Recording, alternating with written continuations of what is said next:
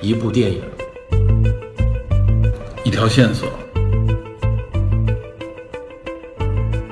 带您探寻电影中的科学与知识内核。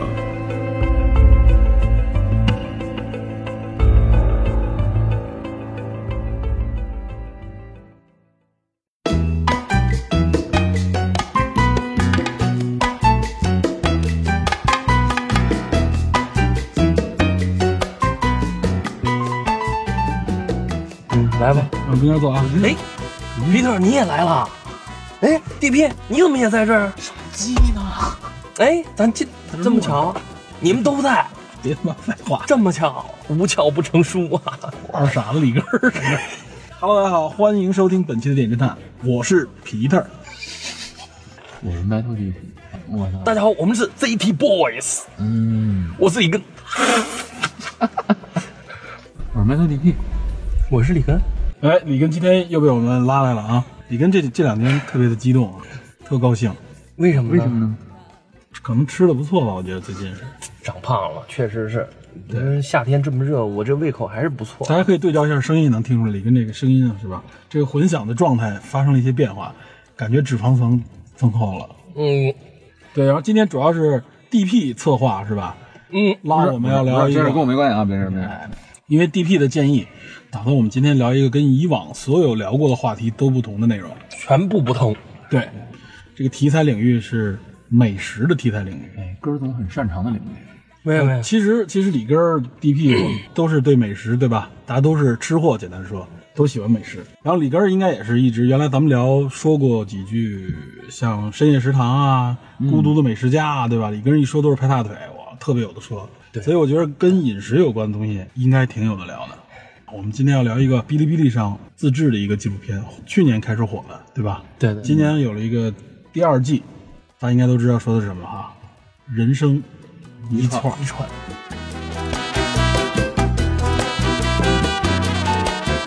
你是一窜，嗯但其实我觉得吧，那咱因为咱们节目的特点是这个探寻知识的内核，对嗯一个美食的纪录片，你说能有多少这个内核呢？其实我觉得这个要深吃聊，货的本质。对，其实我觉得要深聊，其实还是有挺多内容可聊的啊。咱们就借着这部纪录片所谈及的内容，嗯跟大家谈一谈。嗯，因为纪录片嘛，它没什么情节可言，对吧？嗯它简单说，人生一串，大家一听就是谈的是和烤串儿有关的，基本上，也就是所谓烧烤这个种类，嗯对吧？所以我们就从这个话题开始聊，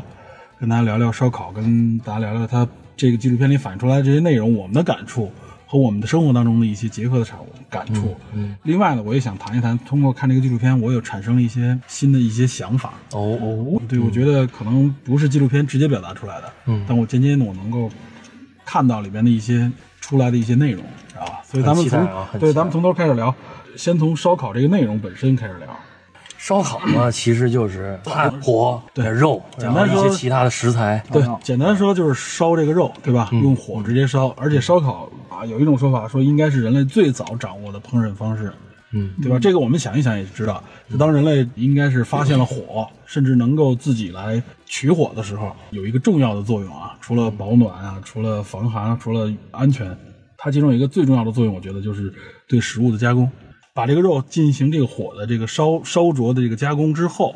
无论是风味还是健康程度，都有了大大的提升，对对吧？而且对吧烤完了也便于保存。对，烤完了以后本身熟了嘛，也可以，因为再用煮啊什么的，其他我们的方式煎炒烹炸之类的这些，它都需要更新的工具和容器，对吧？神话传说中是伏羲教人发明的这个嘛？对，咱们中国也有这方面的传说，对，所以你从这个年代来看，就是很古老了。对对嗯，是最早的人类嘛，应该是中国神话当中。那么烧烤基本上大家就搭个架子，拿个棍儿穿着这个肉就可以在上面烤，对吧？所以从最早这种穿着这肉这种方式啊，过去可能穿个兔子啊，穿个鸟儿，到现在，尤其是中国这边啊，主流的一种烧烤方式就是所谓的烤串儿，嗯，对吧？嗯，哎，这个烤串儿我看了一下，好像原则上它应该也是从中东地区，所谓那时候西域传过来的，好像像土耳其啊、中东一些地区，说像咱们的新疆啊，他们吃肉的时候的方式，更多的是这种和我们现在这种模式很类似，就是烤串儿。对，对，对咱们咱们古代烤那个不怎么讲究串儿，就是有点类似于叉烧，尤其是像两汉时期，还有后来，像那谁说说刘邦请吃那个烤鹿肝儿，嗯，烤鹿肝儿下酒，他特别喜欢吃那个。然后是东汉还是西汉的时候，我记不清了，还是后世有那个就是三股的那个叉子，三股的叉子、哦分出三股来的。对，然后那个叉子上面就是在壁画上的三股叉子上面有那个烤肉的那个样子，都是比较大块儿的。那就比较类似于 BBQ 了哈，那种对感觉然后也比较类似于咱们现在所说的这种对烧对，烤这。种烧烤。然后到了后世，说宋代以后，烧烤地位有点下降，唐代特别特别多，种类特别多，什么嗯、呃烤鹌鹑、烤鳗鱼，都是我们现在有的，几乎古代都有。然后还有一些特别的部位，但是到了宋代，说铁锅发明以后，煎炒烹炸这类东西。就很多就替代了烤，所以烤食的这个地位有点下降。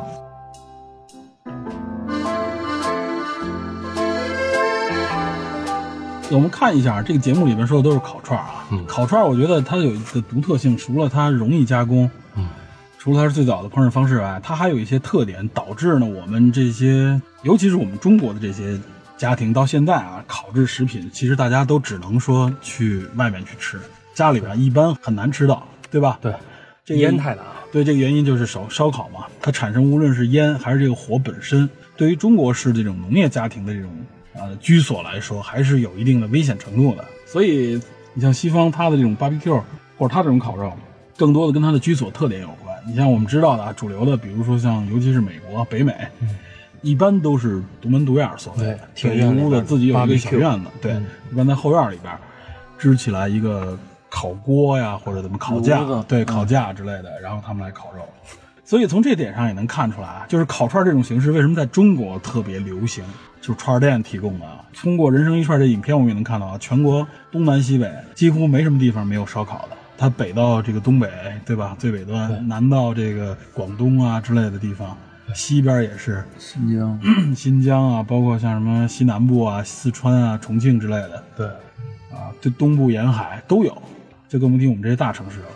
由于它的这个加工食物的特征，导致它存在于我们这社会的形式和方式的不同。呃，烧烤有一点，我觉得就是它应该算是任何一个，就我们就说普通民众都可以接触到的食物当中，属于广受欢迎的一种食物。是的，这个不像比如说有些地域的各种各样的食品，你甚至包括火锅这种食品，我觉得都不如烧烤的普及面儿大，对吧？对，有一点我发现，你们不知道你们发没发现，我接触过的所有的小孩儿，嗯，几乎没有不爱吃羊肉串儿这个东西。你问他吃不吃火锅，这很多孩子不爱吃，嫌热嫌麻烦。但羊肉串儿这个东西，没有不爱吃的，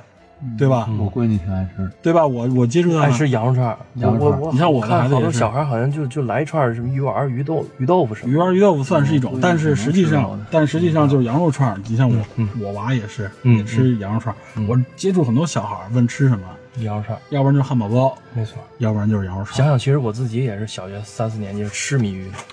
哎羊肉串儿，确实是这样。哎，咱们先从咱们的历史开始说。美味，嗯对，哎，你一说羊肉串儿，最早你接触的咱们吃接触的烧烤，应该就是羊肉串儿吧？对就和现在这个，尤其《人生一串》里提到的这种模式，对，因为其实咱们仨都是北京嘛，对我是小时候吃的是那会儿新疆人的羊肉串儿，那是那是九几年的时候，对，九几年，新疆人的烤串儿。嗯，我是八十年代最早接触，那时候我还上小学，我吃的第一个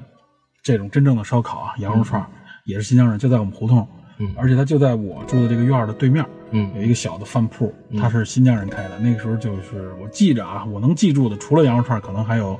就是像手抓饭和拉面这样的东西，但我印象当中只有羊肉串儿我尝过，那那些东西我都不记得了。对我我我记得那会儿五毛钱一串儿，我那个时候比那便宜两毛钱一串儿，而且穿的方式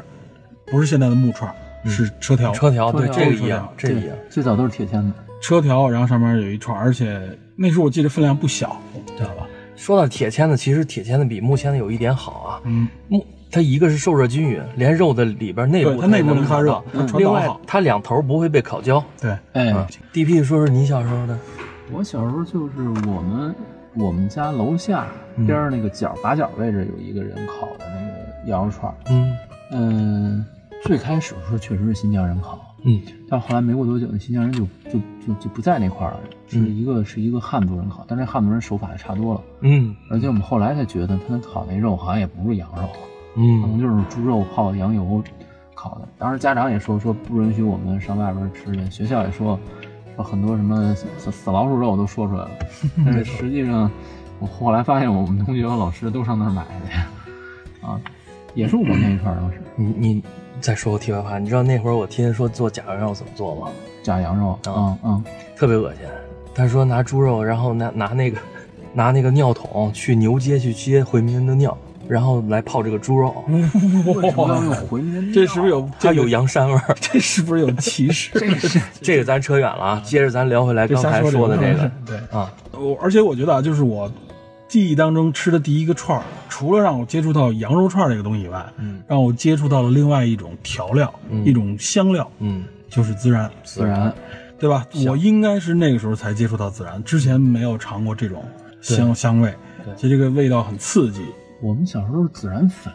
都是孜然粉，现在都孜然粒儿了，嗯，我那时候它应该是孜然，它给你磨碎了，但也不是特别碎嗯啊，也能看到那种颗粒。就是人工。人咱工咱磨可以的那种，说这孜然是怎么来的呀？哎，孜然号称啊是胡椒之外的世界第二大香料。哦，是世界第二大香料啊，在中国我认为应该算第一大香料了，它已经超过这种辣椒啊。胡椒它在了欧美应该有这东西，但是不叫这名字是吧？呃，像在新疆地区管它叫小茴香，小茴香，小红酱嗯，孜然的分布地区一般基本上说的都是在比如像印度啊，这个咱们比较了解，咖喱孜然什香么的。料大国嘛，伊伊朗、土耳其、埃及、中国、俄罗斯，你看它主要是在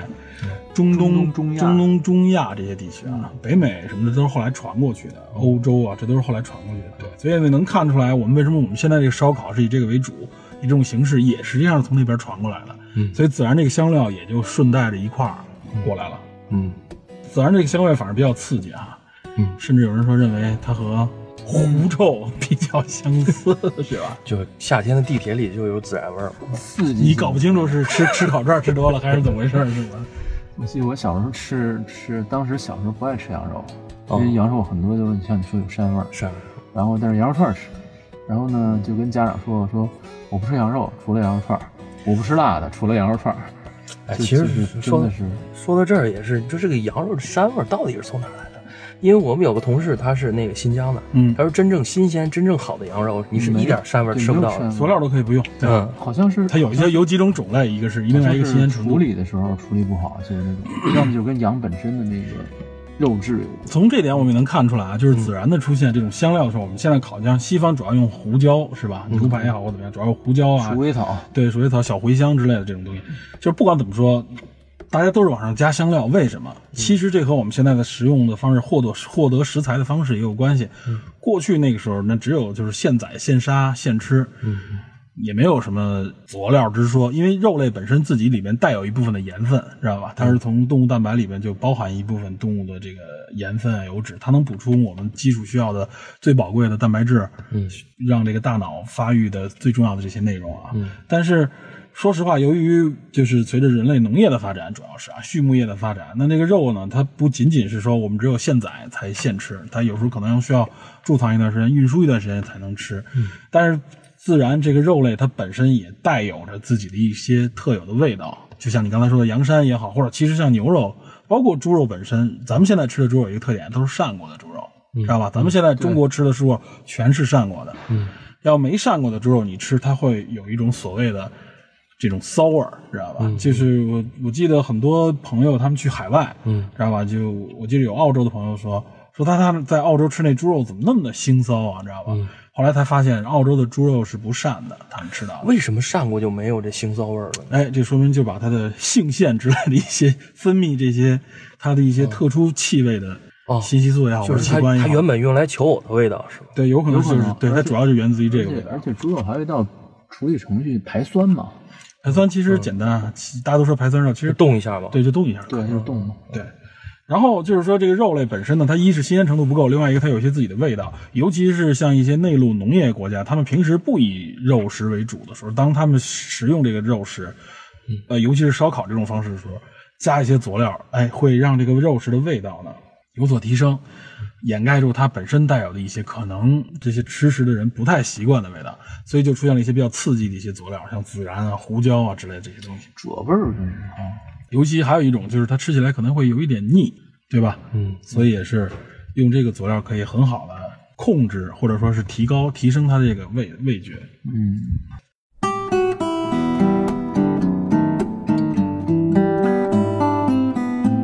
咱们得结合这个人生一串这个电影说啊。看我们现在说了佐料，说了这个食物啊，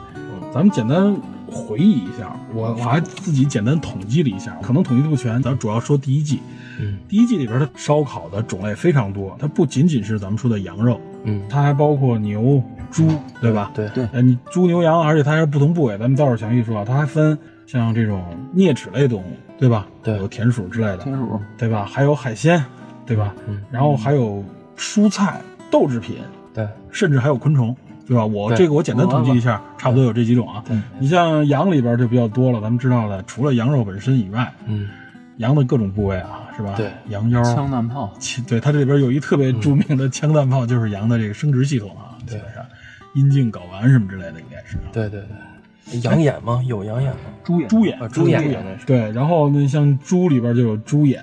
有猪猪尾尾巴，猪尾巴，还有一个猪鼻筋，一对，斤还有他说的心管儿都是猪心管儿啊，啊，不是牛心管，不是牛心管儿。我记得他那个东北的那个那一集里边，这里边有一个烤心管儿是东北那边的，它都是猪的心管儿。嗯就说牙口那一集嘛，说对牙齿的那个那一集里边，就是说它跟猪鼻筋的加工方式类似。猪鼻筋是把那个里面连上的脂肪要去掉，它这个心管儿也是要把那脂肪去掉，就只吃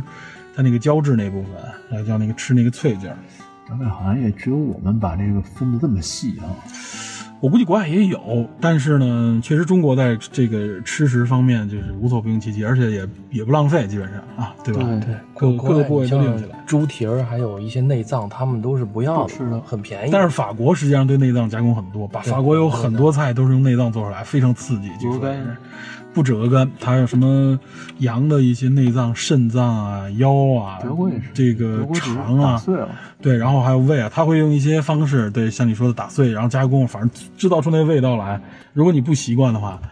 那可以说是一大挑战啊，也是它的暗黑料理的那种感觉。它做成酱了，嗯，然后然后像牛里边儿，它有牛油，我记得还有什烤牛么油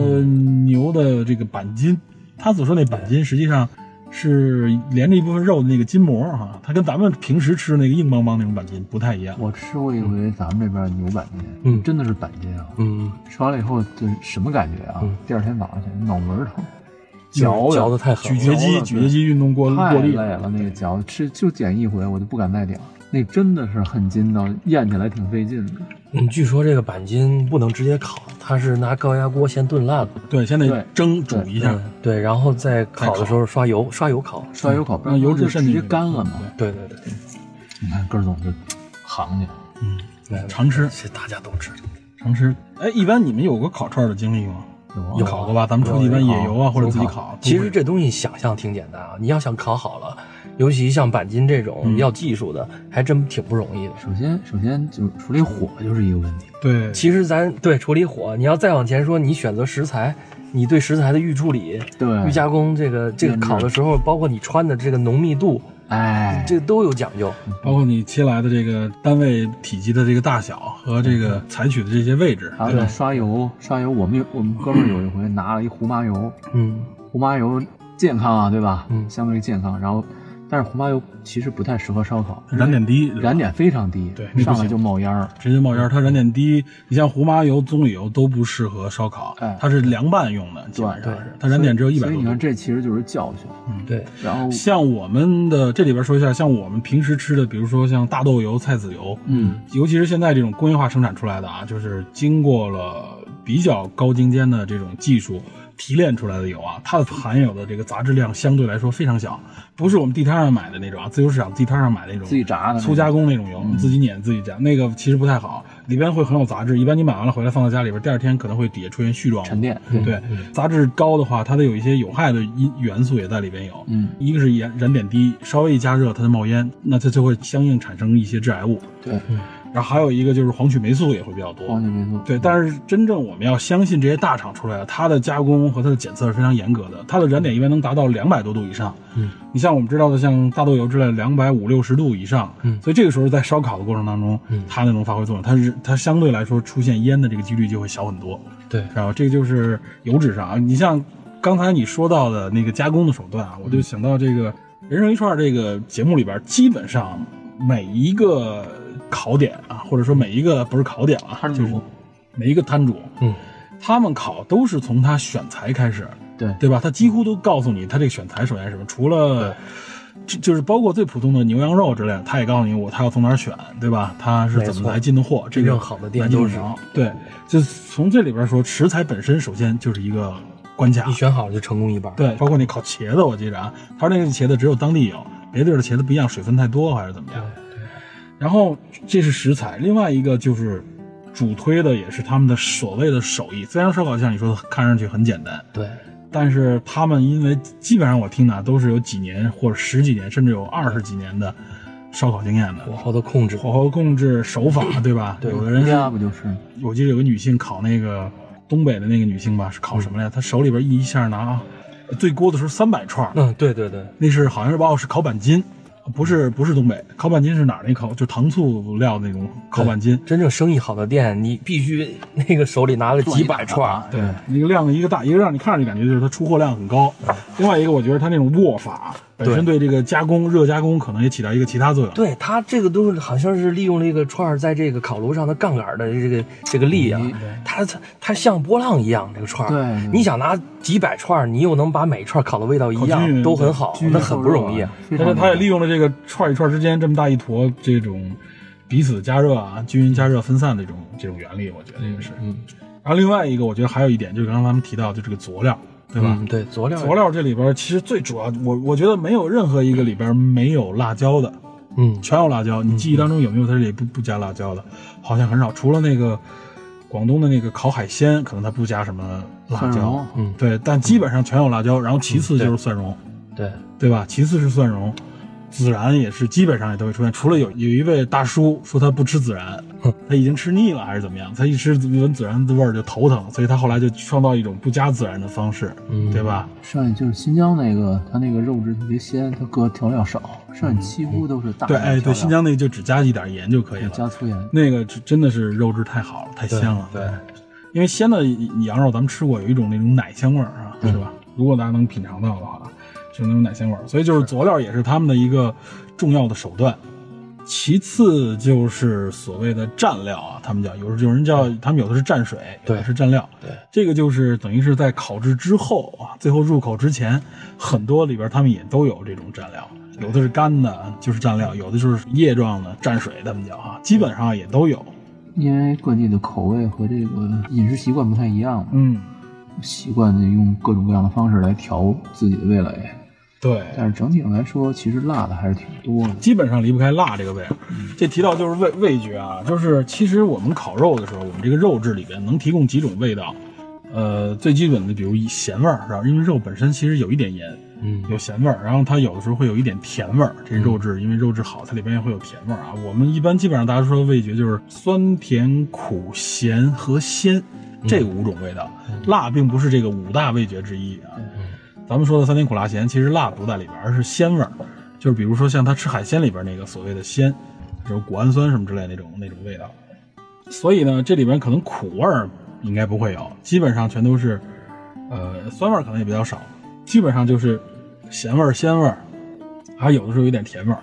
另外，我们对味觉的分类里边，它除了这五种基本味道以外，还有一堆各式各样的这种附加的一些复杂的味道，就比如说像辣味儿，是一种刺激起来的这种痛感啊，相当于是。对，辣味儿就是灼烧的痛感。就是灼烧痛感。然后呢，还有像一些什么烟熏味儿、油腻的味道。味道上面，对，味道是你还有什么比较那特殊的烧烤其实苦的东西很少，烧烤里边其实有一种啊油，就是你像烟熏味儿，就像你说烤品里边会带有。啊你像包括一些熏制食品，也它有靠的也是那个烟熏味儿来的。嗯，但就是好像很不健康。对，很不健康。咱们一般都说是芳烃类的一些东西嘛，致癌物里边。然后包括有，其实有一些我知道有一些香水里边啊，它都会加入一些就是烟熏味儿之类的味道，啊增加它的特点啊，就很细微的一种味道，会有这种。香什么是吗？你对闻有过这这种味种儿香水吗？呃烧烤味我儿我看到有介绍里边有这种，它不是烧烤味儿，它就是烟熏味儿，有一点点呛，有点烟好味儿那像种。皮特的夫人对香水很有研究啊？真的吗？啊。你是不是这个新菜从他那里面学了一些斜了个菜吧，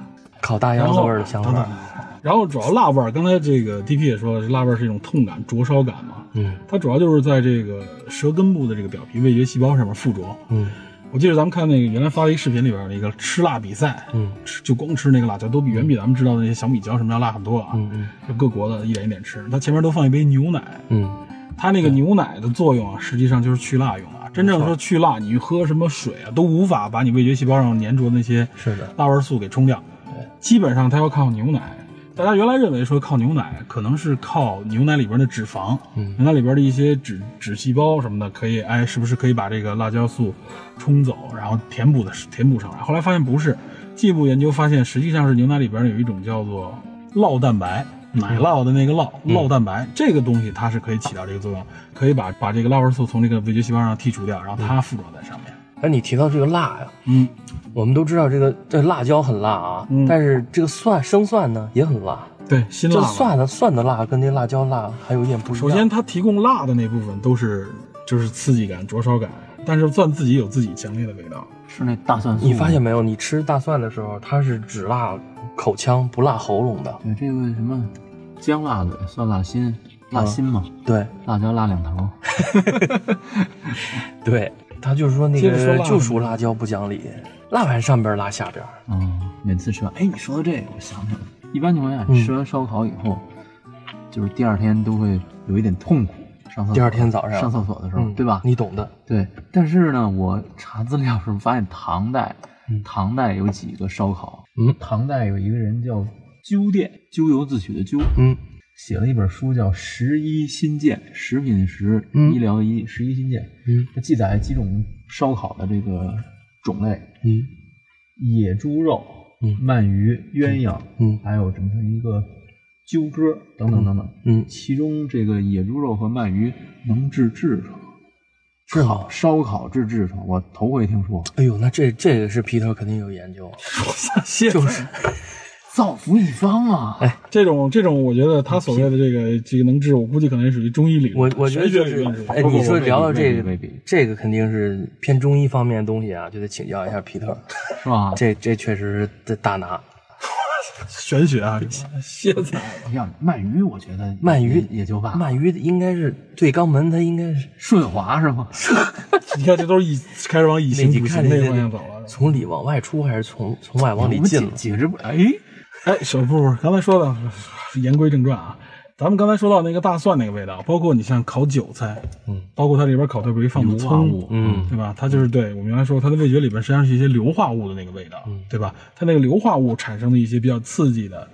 味道，而且去除时间比较长，把它去掉的方式仍然是喝牛奶，哎，我大家发现吃这韭个，菜馅饺子什么之类的啊。我发现这葱啊，辣眼睛，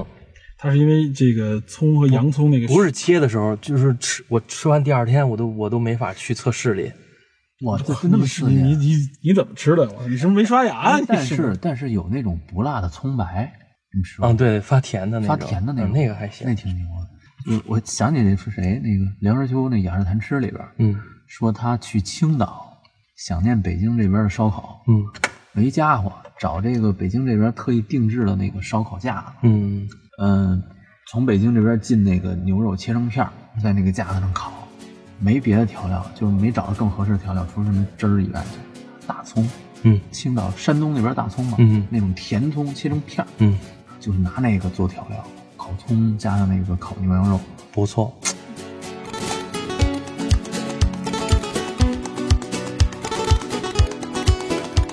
对了，一说说咱们说味觉啊，另外有一点，你们知不知道有一个呃简单的实验，可以大家自己可以做一下，把你的鼻子啊，就是真正的堵住，不是简单的那种说拿手挡一下或怎么样，就是你把它彻底堵住，确实鼻子这样你出不了气的时候啊，你在吃东西的时候，你会发现这个味道大打折扣，几乎尝不出什么味道来。嗯，那就相当于跟重感冒的时候吃东西是一样。哎，，对，因为我们的味觉啊，除了舌头那部分感受嗯味觉细胞以外，其实鼻子起到一个特别重要的作用，尤其是很多很丰富的味道是靠鼻子来辅助的。香香跟味它是两回事儿。我特别同意，这就是我吃不了臭豆腐的原因。我那个臭味儿太臭豆，太厉腐多香啊！对，吃起来确实是李根儿一香看就但喜是欢吃臭豆腐但是你一喜欢闻吗起来真受不了害。不爱吃那东西，那就是啊大便，那个就是。 哇塞，你怎么能这？我不跟你录了。 哇塞，你竟 然哎，你这你这侮辱老字号，你知道呃，吗？不不，咱不我不说跟这你个，玩 儿了，王者起诉你，我不跟你玩儿了。咱 不说这个啊，我就说，如果把一个大便和一个这个臭豆腐放在放在两个容器当中，不让你看到的时候，你闻到这个味儿，你觉得你能分辨出来吗？我当然能分辨出来哎，了。我觉得以后咱们可以做一个实验啊，直可以直播一下。太恶你心了可以，你你你你你还能，专门准备一坨大便，我去！哎，一能样的时候能能是我自己拉的。 可以自己试试，真的，我觉得你可以自己试一下，然后咱回头可以补在节目里啊。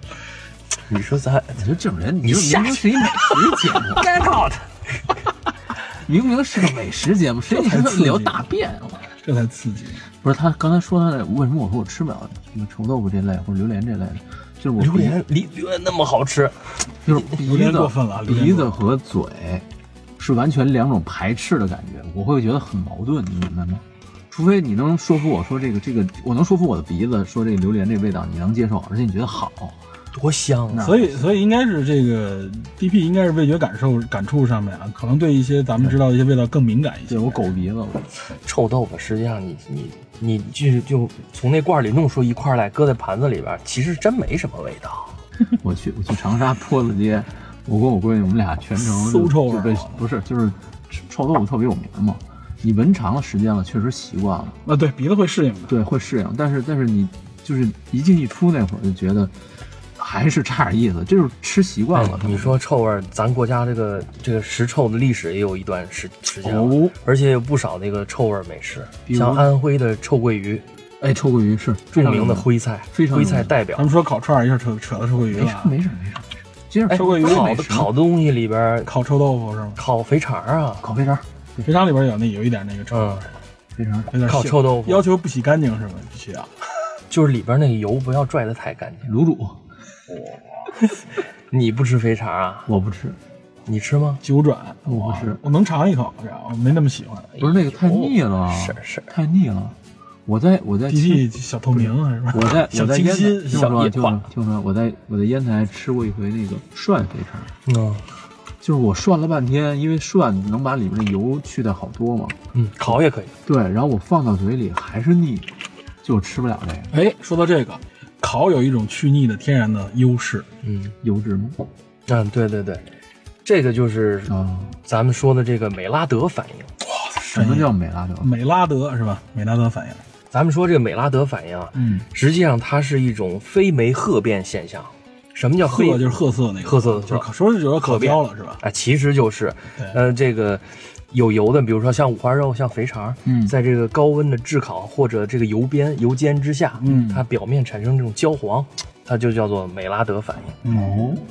会产生一种奇妙的美味。看上去很香啊。我记得人生串里边很多烤物都是嗯所谓外焦里嫩啊，外边烤得很焦，皮很脆，对很脆，然后里边呢是一种肉被菌质加细过嫩的，对，嗯一种比较绵软的一种味道。你像比如烤猪眼，对吧？它也是，嗯，它要求就是那个温度呢不能把，因为猪眼里边那有那个晶状体的晶状体水分液分对液体嘛，对吧？对它如果高温太厉害了，那晶状体一一膨胀就会挤爆了。对，它要求的是外边焦了，但里边的晶状体那个味道处在一种沸点之前那种感觉。而且还得熟。对，嗯而所以你吃的时候呢，是等于咬破那个胶状的东西以后，那个汁儿喷射到自己的嘴里，爆浆，爆浆还爆的还特哎烫这啊。这我要对你说，到时候烫坏口腔怎么办？啊你这肯定会有这影响，但是那些人就喜欢嘛，对吧？尤其中国人对烫、对热的东西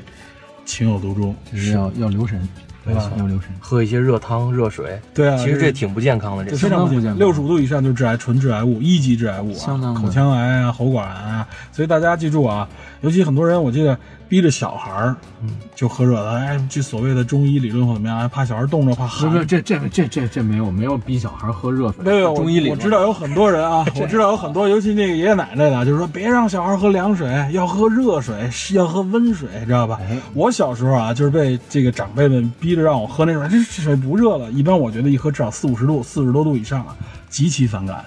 我必须喝凉水，我不爱喝热水，知道吗？但是我现在喜欢喝热水。你我觉说得，你已经我老觉得了吗不？是，我觉得这加点加点枸杞是吧我？觉得这是一习惯的问题。对，这就是一习惯问题。这个这个为什么啊？就是因为我有一个朋友，他女儿出生在日本，嗯，然后他们那边小时候很多人就是都是用那种凉水冲奶，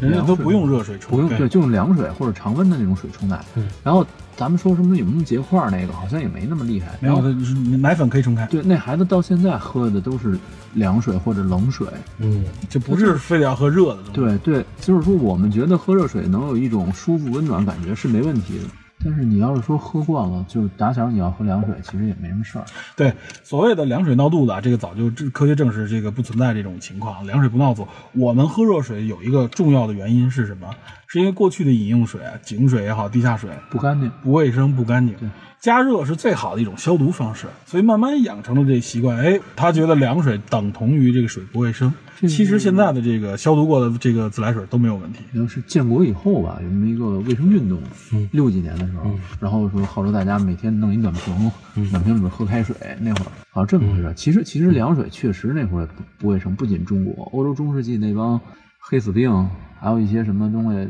都是对好多士兵得痢疾死的，都是喝水不卫生，他们都喝酒啊。对他所以喝啤酒之类的，喝啤酒，喝喝果果汁酒或者喝麦酒，嗯喝那种。对，所以这块儿我们说回来啊，刚才说的烤猪眼嘛，国人确实有一些，除了啊，你看喜欢辣，对吧？喜欢刺激，喜欢烫，对吧？大家觉得总觉得这个东西热乎乎、刚出锅的感觉啊，它有一种最新鲜、有锅气的那种感觉。嗯所以吃烤串儿也讲求的是，就坐在这个炉子旁边，恨不得老板烤出来直接拿过来就吃，对吧？就稍微凉一点儿就不爱吃了，因为确实有一些烤物，尤其小个体又小，嗯凉了不好吃。凉了以后，它那凉了是个没法吃它的那个胶质，它膨胀的那部分收缩了，对吧？它空间一减少，它就变硬。油也凝固了。对，一这个里边很多味道就就失去了。尤其咱们又是小块烧烤的，就喜欢要这个特别烫，刚出锅，刚烤好。你像国外这种牛排就不太一样，那烤完了以后，它实际上这个牛肉的香味，尤其是牛排，它里边有血红素，它不是血，它五成熟，它里边并不是血，是血红素，它在里边实际上在这个外外侧稍微有点焦的这个质感里边包裹着它。而且有些拿酱汁儿锁了。对，所以它这个味道是不会消失的，血红素在里边，它是有这种汁水在里边，所以吃起来也很好吃。但是咱们这烤的这个串儿太小了，尤其现在哈，恨不得那一串儿，那上面那一串儿那那个肉，我估计连半克都没有，恨不得非常小的一小串儿，尤其是重庆的那种哈，你们看，嗯，串串。啊，那个我是实在接受 不了，串安全。就恨不得嚼半天就咂摸那棍儿那种感觉。但是真的有很多人就喜欢吃这个， 我觉得它也是基于一种对这个佐料啊、香料的一种喜爱。对，我觉得很多吃这种，尤其是重味儿的，然后调料偏多一点儿，吃食材好像不是特别讲究，对。对，我们这是我们国家的一个特点，尤其是就像什是么苏粤西菜酱就是相相反，对粤菜是那是种。它要保持这个鲜味儿嘛。你像那个本味，你看有一集《人生一串》有一集吃那个烤鸡架儿，嗯一共没几两肉，嗯，对，就是说就喜欢这嗦的感觉，对那啊个佐料和这个牙舌头、牙齿之间啊来回碰寻撞。寻找那种感觉。说到这个啊，就是你刚才说到一点没没没，咱没说完，就是这个跟这个肉质的新鲜程度有关。咱们尤其是这个农业国家，原来内陆啊吃很多肉，对，刚才也说了不新鲜，所以它必须要用这个佐料来加工它。无论说是烤串儿还是别的，包括我们炒菜，有很多东西是贮藏出来的，运输是路途非常远。所以呢，过去啊，中医讲究，中国传统文化里讲究，像海鲜是发物，这你知道吧？吃虾吃鱼、嗯是发物，嗯，说，尤其吃一些药的时候，你别吃这个啊。好多时候，很多情况下是不能吃这些所谓的发羊物，肉也是嗯发羊物，物也甚至也是也是发物啊。其实这全是谬误，这个不存在什么发物啊，没有这么一回事儿。这个科学能验证啊。之所以说是发物，是因为过去内陆人吃到海鲜的时候都是不新鲜的，它很容易引发一些身体不适。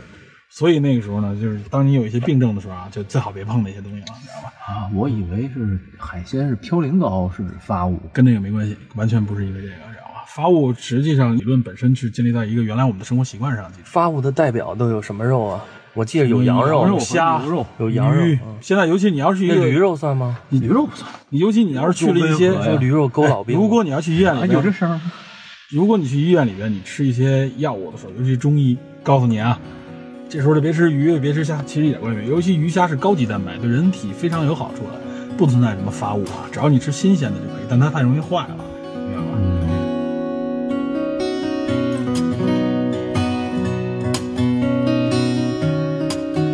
咱们这个说到那个口味啊，咱们这个加工的一个特点，所以我还有一点特别纳闷儿啊，我我不理解的就是咱们你看《人生一串》里边基本上都是夜宵，对吧？嗯，对，很少，它虽然有几个饭馆是白天大家也吃的，像那个东北那个交通运输上运输线辽辽辽宁那边的，嗯对吧？大部分全都是夜里边，天已经黑掉以后，大家甚至晚餐之后出来解馋，有的人是凌晨，对吧？深夜，有的人是一下就这个一下到第二天早上。嗯，但我不明白啊，就是这种夜宵，他们为什么都喜欢这么口味这么重？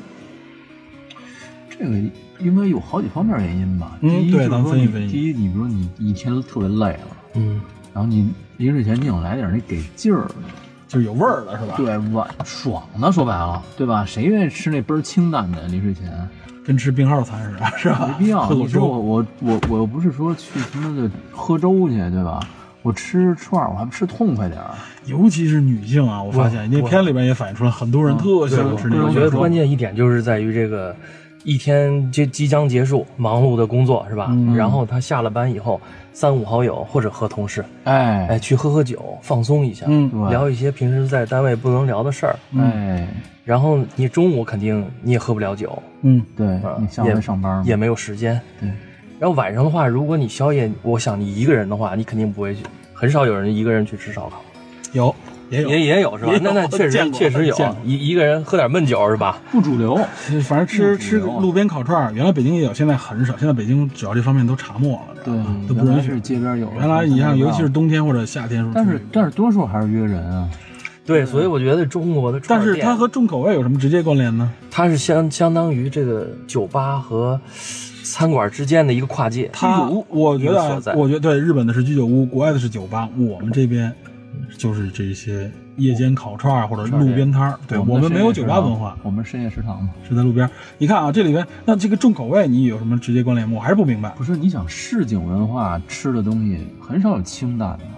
你市井的你能就是味道要很重，是吧？就是味道重、重佐料，然后重那种口味、重感受。呃，市井文化它有一种，就是我在那儿边吃边聊，嗯吃的东西可对能没那么重要。你你皮，我问一下皮特，你觉得清淡的这个这个晚上宵夜的话，你会选择什么？我一般会选清淡的，你像买点比如说我馄饨吃点儿这个，就包括像馄饨，像比如说广式茶点，对吧？其实晚上咱们去类似于金鼎轩这种地方你去啊，然后另外一个，比如说我我觉得晚上又快睡觉了，或者说是，尤其是天气可能平亚比较热的情况下，我希望吃一点啊凉爽一点的，嗯味道清淡一点。其实对我这个身体对胃也是没有那么刺激，我是这样的习惯肠。胃负担不大。对，肠胃负担不大。但是我看到这个，尤其是人生一串里边儿这些人，哇塞，尤其是女性，特别喜欢吃重口味，百分之我相信这个比例在百分之八九十以上啊，都喜欢吃火锅，重庆火锅，喜欢吃烤串，喜欢吃味儿重的，对吧？嗯，这我一直不明白是为什么。我觉得是确确实啊，因为有文化习惯上的影响，就像刚才 DP 说的，可能是因为市井文化，它到晚上嘛，尤其是在夜里边，你也看不清它那食材怎么样。一般呢，又放的时间可能尤其比较长的话，你这个不咸点儿，他可喜能欢也容易他喜坏。欢吃那，就是吃气氛吧，吃氛围，就跟就跟古街吃马小一样。对一个是气氛，再一个我觉得我个人反正我觉得吃红油火锅或者很辣的东西，我觉得特别减压，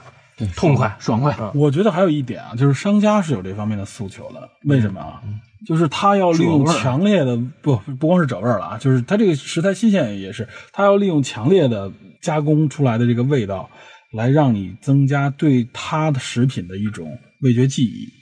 提高确值。然后你提高你需要吃这个，你下次一找，你想到的就是那个味道啊，比如说，哎呦，那个重特别重。同事里边有几个这几个同事，他们就喜欢吃什么贵州火锅啊、同重庆火锅啊，吃什么嗯，对锦格啊，然后就喜欢吃这些什么串儿串儿之类这种东西啊。商家在这里边起到推波助澜作用，让你记住这个味道，特别刺激。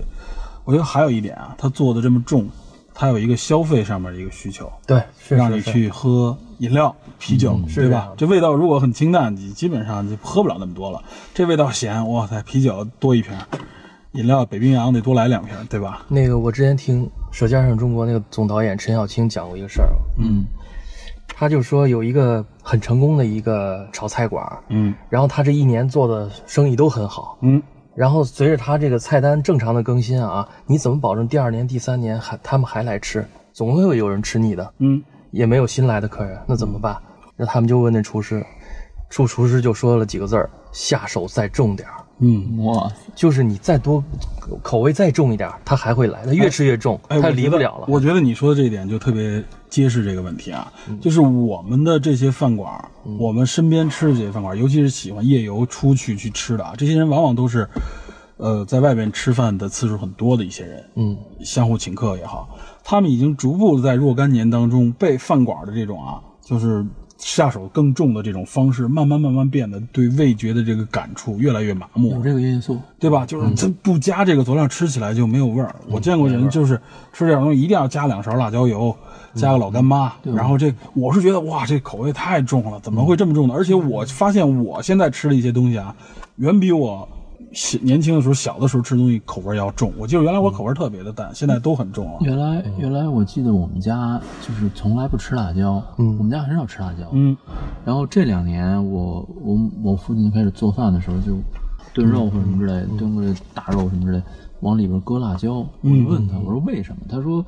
不吃这个没有嘴里没味儿。不过瘾。其实你知道有一个现象和这事儿有关，嗯就是咱们总觉得小时候的西红柿、小时候的水果，好吃总有那种它本有的那种香味儿。哎何止西红柿但现在没所有东西对所有但现在没有味道有香味儿新鲜啊有一。种也就是说，就是小时候的尝到的一些味道啊，其实这跟人的这个发育整个过程也有关。你小时候那时候，我们啊，嗯吃过的味带味道的东西很少，我们接触很多味道都是可能第一次接触，嗯对吧？当你尤其是你第一次接触啊，前几次接触，就像我第一次吃羊肉串吃到孜然的时候啊，那个记忆非常强烈，对吧？嗯那个记忆很强烈，但是一旦你感触过一回，你下一次感触的时候啊，同样的东西你就会觉得弱了，这个就是一个很正常的一个发展的一个一个一个历程，对不吧？断提高，你已经感触过一次的，它这个这个感受度就会下降，所以都说这猫越越喂越馋嘛。对，所以就是说嗨点越来越高。对，所谓的就是海感越来越高，就是你可能刺激过你一回了，哎，你觉得哇很厉害，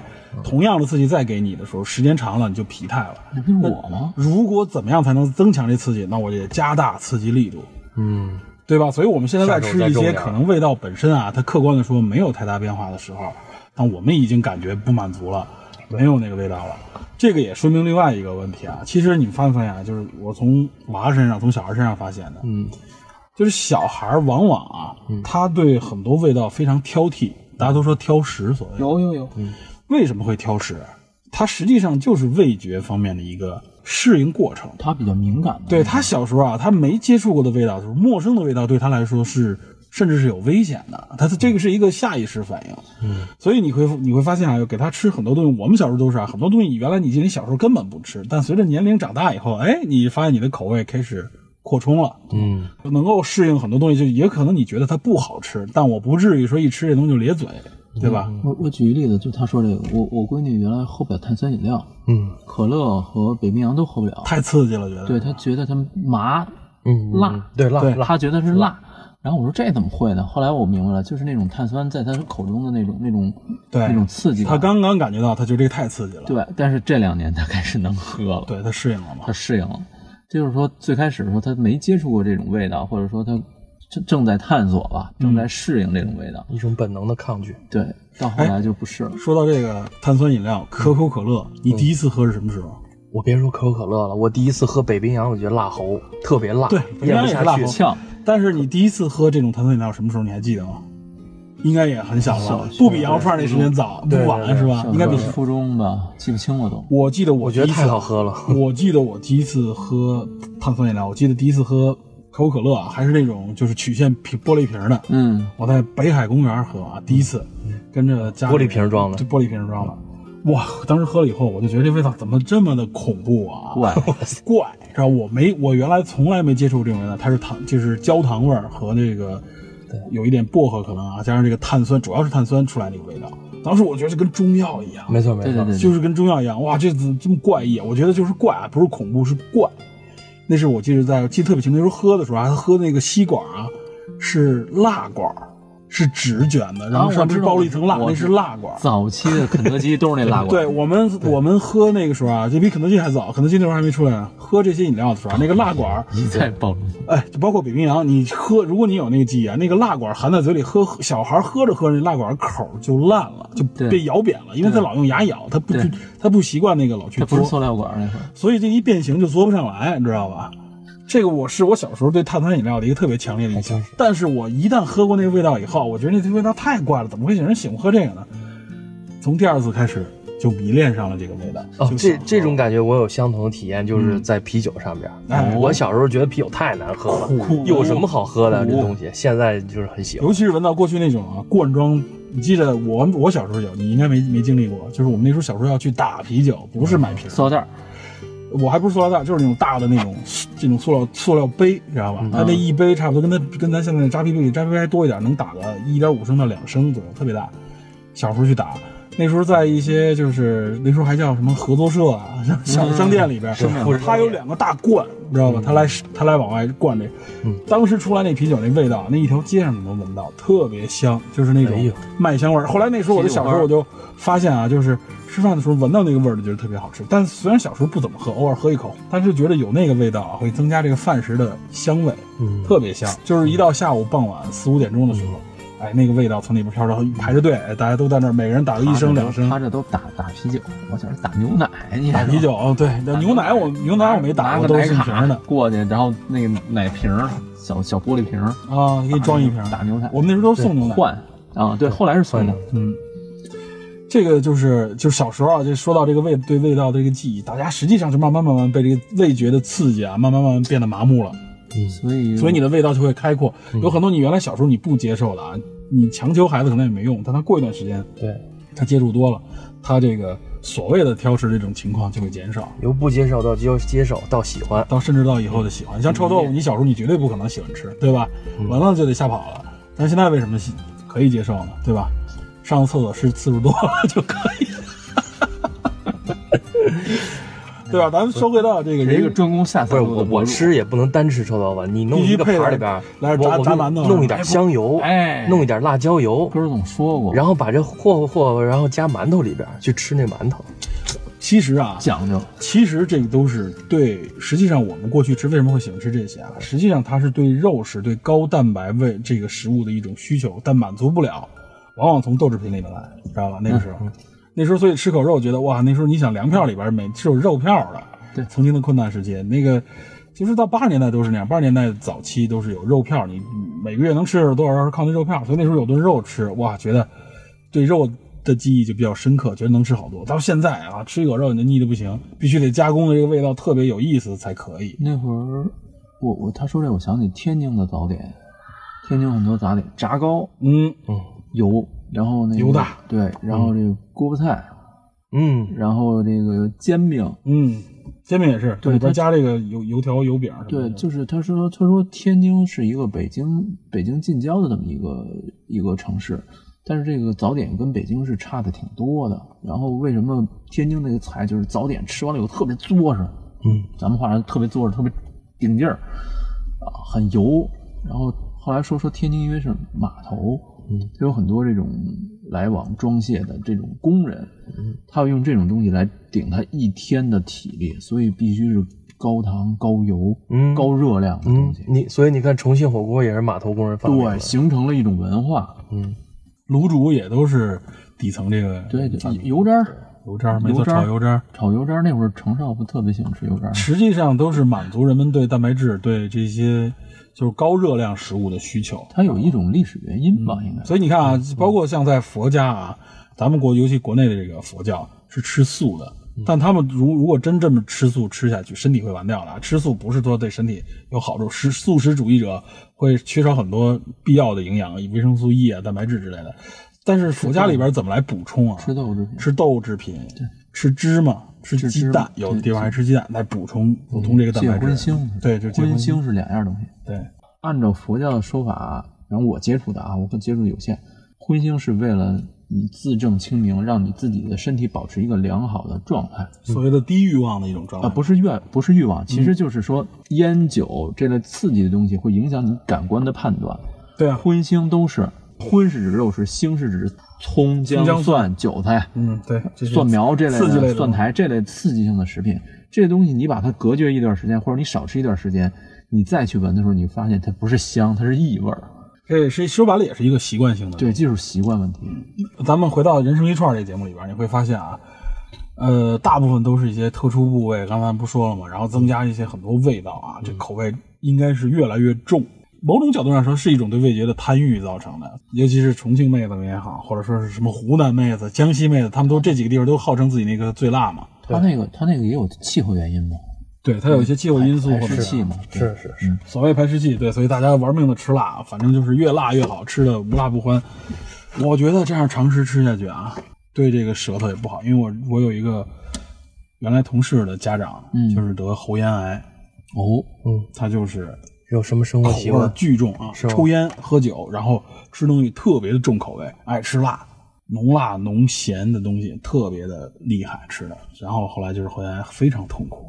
吃不了嘴东西嘴了，的这部它主要是嘴的这个下半部很多地方要切掉的，这哎人呦基本上就变形了。你看，跟你看，如果你查一查吃槟榔。啊，槟有那榔个是做那致癌物啊个对做那个广告说吃槟榔会造成口腔癌，那些人就都是啊，就是你会看他整个下巴这块都掉了，最后萎缩的那个样子，就是他来告诉你啊，你减少吃槟榔，知道吧？槟榔是因为实际上本身它除了这个里边的含有一些元素以外，它那个它是一种像类似于木头木质的东西，它有很嗯多毛刺，它刺激你的口腔是把你的口腔黏膜、把你的舌苔都给你刮破。经常这么吃，它就是长期是让你的口腔处在一种有炎症的这么不状断再态。那我真不知道有什么好吃。我嚼过一次槟榔，我就觉得我整个喉咙都肿起来了。那就特别难受，但是嗯槟榔特别香，我吃过那一次，我哦对再它也不一吃个有味儿，另外一个它实际上就是解闷儿，知道吧？跟抽烟一样，它也是一种成瘾，它让你的嘴口中永远处在一种咀嚼的这种状态啊，嗯就是这个味道你要必须从那个咀嚼里边从里边来吸收出来。对对对，榨取了。榨取出来，嗯这就跟咱吃一些他说的那些烤烤物里边那个味道藏在里边的那些东西一样，你知道吧？嗯，所以我是觉得这可能对人生一串有点打击啊， 或者说对烤串儿，我是觉得就是说还是相对大家吃清淡一点儿，吃串儿我们也可以吃清淡一点儿，嗯对，对可吧？不不用加那么重。我一般烤串儿的时候，如果吃，都跟人特意说少盐、少佐料，少是吧？你我要想吃辣一点儿，我们最后自己再加点蘸料就完了。皮特吃串儿都吃这么健康，反正对这东西是，一般我吃串儿的时候，一般也都喜欢，我带我闺女去去坡子街吃那个串串，嗯，啊，全串串那屋个，对，全屋只有我们吃那不辣的，你知道吗？对，所有都是巨辣的。然后他那个是咸汤儿，但是他咸汤儿非常淡。我跟我闺女，我们俩吃起来都挺别扭的，因为就没有味儿嘛。嗯。然后我最后我跟她说：“我说你给我来一点点辣椒，那个蘸料好很多。他那个辣椒也跟咱们这边辣椒不一样。”哎，这个是这习几惯的年。吃辣在都变成了一种信仰，好像。对，吃辣已经成为一种信仰，但我是觉得目前那种重口味，吃辣不能说不好啊，因为辣椒本身其实也有一些好处，但是口味太重了确实不好。你要去重庆，你点个鸳鸯锅，你就是异类。 对，就是说嘛 鸳鸯锅只有最辣和普辣两种， 我说鸳鸯锅是重庆人民对对待朋友的最后妥协。对，咱们侦探社群里边应该也有重庆的，有重庆人，对，有四川的不少重庆的，呢对。 是吗？我估计谈到这个，他们有很多自己的一个话题，因为我我看到过我身边的同事啊有引，包战括的同学，嗯包括我也见过一些朋友，真的是他们提到吃啊，提到自己湖南啊、重庆的时候，哇，听他们在聊的时候啊，就是什么这个味道更辣、更刺激。他们要去找这个，更爽就所谓的更爽，他们要去找这个，就是一种像你上次说过，是一种对痛感之后产生的一种弥补机制的一种追求。就大脑中你是多巴胺还是内啡肽？啊对就类似这种东西有一种弥补。对，它就是这种痛感之后啊，它给你做补偿。对，实际上也是一种成瘾，产生愉悦对嘛对，我是真的不能够接受这种啊，我是觉得重口味，我我可能也是因为了解到了重口味对身体的这种影响以后，我觉得我尽量的要克制一点，少咸、少辛辣这种我。是吃不了辣，是因为我吃这玩意儿就只有只有痛感，没有什么愉悦， 这一点儿愉悦都没有，所以我吃不了辣。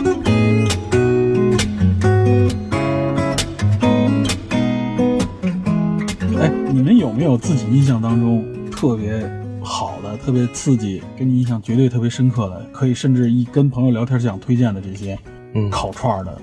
品或类者烤物的这个，无论是品类或者素或者或者场所，比如某个店也好或怎么样。烤牛舌，烤牛舌是挺好吃，但是它跟咱们目前的这种啊常规的烤串还不太一样。烤牛舌我一般都吃那个整体的一种西式烤牛舌，它给你切了一牛块儿。舌那哪儿？我在我在呃旧鼓楼大街，嗯，旧鼓楼大街有一个日式烧烤，那啊个日小式烧串烤儿里边有小串儿里有烤嗯边有一牛个舌烤牛舌，非常好吃，稍微辣一点儿也没那么过分，牛舌很鲜嫩的，对，鲜嫩，然后口感好，也没那么高温，嗯，同时也相对来说纹理肌肉的这种咀嚼对感都很到。它有层次感，有纹理很，棒而且它又不不是像有些肉那个纤维那么的硬，对吧？对它非常柔软。烤牛舌是挺不错的，嗯对，烤牛舌其实如果大家看那个形态不行，它切成片儿以后感觉不到了，其实尝起来非常香，它没有什么异味儿也。有没有什么其其他记忆深刻的所在？有一次去那个朋友家里边儿，嗯，嗯、他给弄了点那个去皮的那个五花肉，然后去皮五花儿，那五怎花么肉都是烤吗？是烤啊，哦，烤五花，五花肉不错切成小方丁儿，然后他提前腌制一下。他腌的时候，据说自己的这啊个秘密调料放了两个那个浓汤宝在里边抓匀，腌腌提制味儿、提鲜，提味提前这这个烤出来味道真是不错，尤其是把那个五花肉的油脂逼出来以后，哎，表面焦黄了以后讲究，再哎，吃，所以你看现在咱们一般能吃到的烤五花啊，它都是切片儿，它就是为了让这个脂肪能够迅速的挥发出来。对，呃，你知道北京原来有一个特别有名的那个叫保利烤串儿，嗯，听说过吧？保保利剧院就是保利剧院后边那条小胡同，嗯嗯保利烤串儿啊。我记着当时听人推荐以后，我们是可能一零年前后嗯，嗯，夜里边摸过去的，不知道现在还在不在了，现在不在那儿了啊。嗯这保利烤串儿，当时就是去那儿以后，一堆你能看到的一些什么文艺圈啊、演艺圈儿，甚至曲嗯艺圈儿的一些名人，在里边能看到。我去过两次，每次都遇到，知道吧？是街边摊儿，你自己本身也是，演艺圈我的，他妈算什么演艺圈儿？ 是街边摊儿还是小馆儿？街边摊儿，纯在街边儿啊，就哦跟这个剧里边反映出来这个状态很像。大多数成功人士都爱吃鱼翅，我也不例外。哇塞， 太经典了，我也是，太经典了。 熊欣欣老师，对，但是他那个就是街边啊，街边里边儿，哎，真他那个时候就是，尤其是北京刚刚开始流行那种啊，就是很怪异的所在，知道吧？有点猎奇的感觉。嗯首先不不是特别正规的地方，嗯，然后呢，特别的，就是在路边儿随便，然后坐一群人就是小买张，然后每个人都是手里拿一把串儿，一边聊，嗯地上放瓶啤酒，一边砍山，对吧？有个小桌儿有的，嗯，最多有个花猫一体，然后呢，吃他那烤串儿，那烤串儿就是小烤腰啊或怎么样，都非常小的小串儿啊，小铁签儿，小铁签儿，然后烤一烤烤一大把，嗯知道吧？嗯然后那个服务，我记得那个保利烤串里边服务，反正一般接待的烤串儿一个人，然后有一老太太，嗯大娘吧算是，嗯接待态度特别不友好，知道吧？嗯反正你提要求，基本上除了拒绝以后，还要还要贬损你几句， 数落你几句啊。但是好像大家也都比较喜欢这套风格，尤其在零几年到一一零年前后那段时间啊，因为平时大家吃饭馆都不是这个风格的，所以大家特喜欢。 它成为了这个这个怎么说呢？这个饭这个食处的口味之一，知道吧？然后那家烤串特别有名，很多人去。然后前一段时间我在朋友圈上还看到有人在说保利烤串，他已经搬到了，我记得前一段他搬到了三元桥，再后来他进入了一个店铺里边，嗯已经完全在店里了，不是在街边了。但是吃的方式仍然是给你小马扎，让你坐在那儿吃，就是蹲吗蹲在那儿嗯，吃就。没买桌椅是吧就？不是桌椅，反正这桌也是小桌，就是那种他为了能够嗯带有原来的那个味道，它说明这个体验啊，我认为啊，它这个体验实际上占据了人们对这个味道记忆的百分之五十。关键那老太太还在不在了？我觉得她的体验也很重对老要，太应该也在啊，就是说没有人贬损了，这我不去了。对，很多人这个街边串儿实际上要的就是这种体验，它不不仅仅是因为味道，没错，它都畏缩在那儿啊，它有一种实际上你想想过去是那种可能很冷啊了或者怎么样，什么情况很疲惫了，很饿，没东西吃，到这儿说哎补充一口这个，给他点什么他都觉得好吃，知道吧？就是这种状态。而且大家都放下架子了。对，在这个我再说一故事啊，比这个再早一点儿，知道吧？是我一个一个同学的老公，知道吧？他推荐我们的，说在建国门后边那边儿，那时候建国门还就是什么通河北路什么的还都没修呢，那桥都没有，建国门后边还都是一片平房啊，知道吧？那时候火车线从旁边过去，一片平房。那个时候，那个老建国门里边那一片平房里边啊，就是里边说有一烤串儿烤特好，它里边有烤鸡脆骨，那是我第一次吃烤鸡脆骨，原来没那么吃过。然后呢，我记得他跟我说他那一个经历就是啊，他第二次去的时候，因为那地儿记得不太熟，然后他跟人说那个就在院儿里边，是啊在人家里边烤，没招牌，你就进人家里边往那一坐，人家现给你烤，你要吃什么都给你烤。一一般一家也接到不了几个人，反正你就是知道这个地儿的人就自己就摸去了就行了，知道吧？就是应该说说白了就是一三五烤肯串定儿也，是无照经营啊无，照经营三五烤串儿。结果那天他带了朋友吃了一次，觉得不错，他带朋友去了。结果进门儿，他说到那个院儿里边找来找去，进门儿往那个沙发上一坐，两两个沙发扶手了，嗯， 就是往那一坐，旁边一老太太就过来了，你们找谁呀、 您找谁呀、他说嗯上串儿上吧， 上菜。老太太都傻了，您到底找谁啊？后来他突然一看，嗯，后来一看，哦，我是不是找错了？他说不是这家儿， 是别的，找人家里边去了，知道吧？ 就特别有意思。那个时候特别流行这种，就是北京啊这种大城市，我记着是流行这种啊，就是三五烤串儿、街边烤串儿，知知道吧？对，越脏越是这种脏乱差啊，苍蝇馆子所谓的，甚至啊，就是越是口味好。但是最近这几年不流行了，为什么？最近几年望京小妖、小脏妖，望京小妖，对望京小妖，我们我我公司就在望京那边嘛，对吧？啊这望京小妖很多了，但实际上你不知道哪家是最正宗的望京小妖。呃，那太多了，连我家那边都有望京小妖。我们你家说，也有你说咱们俩打哪儿蹦出来的？但是从这点也能看出来啊，就是说，呃，就是这实际上是一种流行文化，我觉嗯得，就是现在为什么没有了呢？这因为受到了这种市政的管制，不能让这种临街的这种烤串太这太多了，都是这种路边摊儿。地上确实吃完了一地垃圾，对吧？对然后呢，影响晚上市容嗯全都是烟，对吧？这个确实有影响，但是它确实让我们减少了一种嗯体验这种市井文化的内容。所以说，有的餐馆那个挺干净的，把自己餐馆里边搞成这种对他刻意要艺术化的这种，他特意要搞成这种老街区的这让种你感觉对，让你坐在电杆子旁边，恨不得对啊对对他想换回那个味道，换回那个感觉。嗯这点就说出来，实际上我们对味道的记忆啊，它不是一个单单纯纯的，比如说某一个味道的记忆，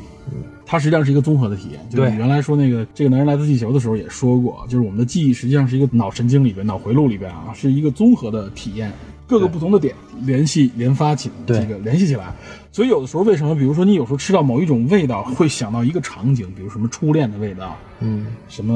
儿时的味道，嗯妈妈的味道或者说你走到某个地方，突然有一种感觉，哎呦，我好像回到了一个什么什么时候，嗯就是它触发了你这个整个的记忆感知当中的某一点，引发了整个的记忆产生。对，所以那些饭馆儿，它要就是尽量能够保持住当时给你路边摊儿的那个感觉，来唤醒你的这个记忆啊。多少年前你和谁吃过的一顿烧烤？你们聊的什么话题？对，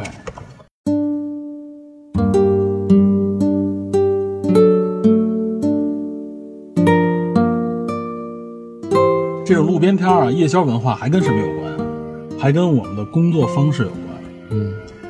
从零几年开始，可以说从零零年开始吧，到二零一五年这十五年间啊，这或者说就是到这近两年，是互联网爆发的一个时间。嗯，对吧？咱们的互联网经济啊，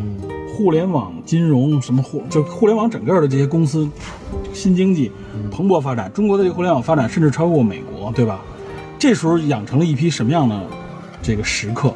加班儿哎，就是加班文化里面产生。九九六，九九六，嗯我们那时候还不叫九六，咱们那时候经常加班，咱们有一起夜里边加班一两点钟出来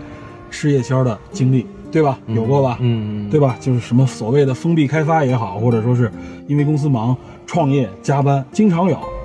因为他们这些人加班，对吧？所以他们夜里边出来，那时候没有外卖，没那么先进，出来以后要找饭馆。但是北京的饭馆基本上九十点钟就关门了，对吧？对很少有几个，就簋街那时候还不流行，那会儿，对，那时候很少有几个夜里边特热闹的，除了金鼎轩，金鼎轩也是后来才出现的，所以怎么办啊？对吧？这路边如果能有个什么煮饺子的、弄拉面的，然后有的有点烤串的，哎呦呵，赶紧就过去了就吃。那个时候就簇拥在一起吃的时候，觉得特别香。所以我记得有一段时间，就是好像政府对这方面没有特别强烈的管控的时候啊，嗯城管也不怎么管的时候，啊我记得我们那个旁边有一条小商业街，一到夜里边，你就看吧，全是拿着小板凳、小马扎，支个小炉，一堆人，对拿两个泡沫塑料箱子啊，就开始烤。有，然后对旁边放两箱啤酒，你知道吗？也有很多的哥过去吃，哎，就的哦哥立交桥底下，对，立交桥底下的哥停在那儿，然后就是这帮加班的这些人啊，原来就是的哥很少小群体，现在就增加了这些这种打工族。现在不仅仅是互联网，因为互联网经济，咱们的经济腾飞啊，因为互联网影响，很多公司都有这种加班，但是更讲求加班的创业的主要就是这些互联网公司，对吧？嗯，所以他们等于是养活了一批这些为夜宵一族提供食物的这些小商家们。嗯，没错，对吧没错？这个就给我一个，就我说对这看了这个《人生一串》这片子，我产生的一个感触啊，我有一些思考，就是我们看他的这些内容，这些烤串儿几乎没有什么高档饭馆儿，对吧？嗯除了呃好像就是广东那边、广州那边的那个海鲜。那家是在一个很挺高级的馆子里面，嗯他也是厨房后厨给你烤好，给你端上来。嗯，对，这个烧烤人生一串儿，它，我觉得它实际上体现的是中下层的一种饮食文化。烟火气，烟火气饮食文化。当然了，它的食客当中包含不是说都是中下层民众，对它真的是这个文化、这个时代的一些特征。对，而且它存在的这些东西，我认为它可能不会，至少不会长久的存在于整个的中国的这个文化当中。它只是在一些可能，比如说，尤其是像一些这种三四线城市可能会多一些。当然了，像重庆之类这种地方，它本身就这个市井文化很深。嗯，但是我看现在在北京啊，在一一二线这些城市里面越来越少了，而且未来的趋势可能也会是这样。嗯就这个东西，你看啊，首先吃的这些人的方式啊，就我说刚才说的，无论是加班文化，嗯还是说这种三无服务，嗯也有可能人家是有牌照的，啊应该可能现在都得有牌照了，这我不了解，应该都有牌照啊。但是他们更多的给你感觉是什么？是路边摊，还是路边摊？嗯没有长，没有自己的，首先经营长度，有的就是南方的小小城市，你一看就是非常普通的一个小店，对吧？有很多也是有店铺的，而且不它大点儿很多的店铺说了啊，它这个城市目前在在改造当中，嗯，他提到过，他可能搬过家，有的可能很有可能马上就要被改造了这边区。对对对，这里意味着一个什么啊？一旦被改造，如果它还想存在的话，就像北京的这个所谓的保利烤串儿一样，对吧？您得有一个实体经营，您得有一个经营场所，对，这经营场所必须了吧？那如果你有经营场所，执照嘛，执照肯定都有，就是说执照都存在的情况下，你有经营场所的情况下，意味着什么？嗯，成本必然的提高。提高，现在北京开饭馆啊，你原来你问问，可能大家都说是人力成本是最高，现在这个房租成本应该可能应该属于更高的了之。前我看消息说，好像西安现在已经全部都不让碳了，不让碳烤。现在有有要求说，这种私家经营不允许你经营这种熟食加工类的东西，就说白了，像烤串这种东西都不合法了，有可能以后不合法规了。我就是你我这有种，执照都不行。你可能必须要求你属于，就是你不能用这种原来各种个体经营的方式了，你可能就嗯必须得是，比如说你是正规的餐饮执照啊才可以。然后可能也会要求你，比如说全部用电烤。用用用电烤、用炭火烤没准也可以，但你必须环保达标，对吧？你场所达标、卫生达标，对，这些所有东西都意味着什么？嗯，消防达标对成本的必然提高，提高，它的成本提高，这个满足中下层口欲的这个烧烤这种文化，慢慢慢慢就会越来越少，这是个必然，嗯，对吧？我们北京原来为什么比较浓，现在也都没那么浓啊了，就都在饭馆里边，就是它成本高了。嗯，原来真的是大家随便路边吃一个，可能花几十块钱，对吧？嗯撑死一百多块钱，一两个人吃的很好。现在吃烤串成本已经不是这样，就比较高。你稍微想吃点烤串，一两百块钱很正常，对吧？嗯，这就意味着大家成本都提高。我看那些饭馆里边，我估计至少有一半以上的这些摊摊位啊，这些摊主们，嗯，可能他们要不然就得改换自己的门门堂，要不然可能慢慢就会消失。嗯，这种文化可能慢慢以后也不会像现在的似的这么的流行，对吧？你随着你这个整个中国的这个环境的变迁、城市化的变迁，对吧？都有可能。所以现在其实它，我认为它记录了更多，它这纪录片有价值，我觉得不仅仅是在味道上，是它记录了一种文化，记录一种生活方式。这里面吃的这些人啊，往往都是你看都是普通的老百姓，对吧？制作的这些人也是老百姓，说那个有十年的烧烤经验，这个可能几年，夫妻俩经常看到就是夫妻俩啊，从这个路边的什么烤豆皮儿也好，或者说是从烤什么东西自己总结出一件，他那个可以说他们招牌类的食物可能就那一两种，嗯，对吧？嗯。而且还有一个问题，就这一两种以后，一旦它这个这个所谓的加工方式失传，其实我觉得也没有什么所谓秘诀啊，嗯这可能或者换了个地方，换一个人，这个东西就大家对它的这个认可就慢慢消失了。所以我觉得它这个延续性也不够。我们反观，比如说我们都知道像日本，对吧？嗯日本里边有一个经常我们说日本里边有很多百年老店，甚至有可能几百年的老店，嗯，它那个味道一直那样。我原来记得我看过一个日本的一个电视连续剧啊，嗯它不是美食类的，嗯它是一个跟新闻采访有关的，嗯，它其中有一个当时他们采访一个店铺的老板，我记得这好像是很长时五十年以前我看的啊，他当时采访了一个啊，就是被人们他被他们发现啊，说这个饭馆这个老板的饭馆在当地特别受欢迎，特别火爆啊，然后他就去采访。后来老板特别不高兴，轰他们走，你知道吧？老板说：“你别问了，别问了，别影响我经营，你们出去，我不想接受采访。”他们好几次发现的这个采访就失败了，碰了几回钉子。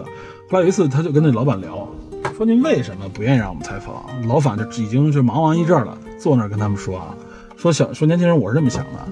说我这个字号啊，我靠的是这些回头客们是什么？就是我这个街区，我这个社区周边的这些老顾客们，知道吧？我就是这帮人，他们这帮人供养了我，我为他们提供食材服务。对吧？他们喜欢我这口味，长时间我一直保持，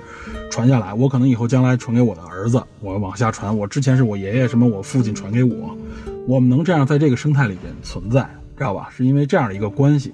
你们这些电视台一旦采访啊，我这个立刻就成为当时他说啊，我就成为明星的一个所谓的小明星级的这种店铺了，就类似于现在的网红店，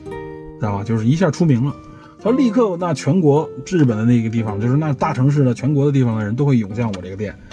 会是立刻你们会刺激我啊，带来一批这个食客，把这里可能挤得水泄不通。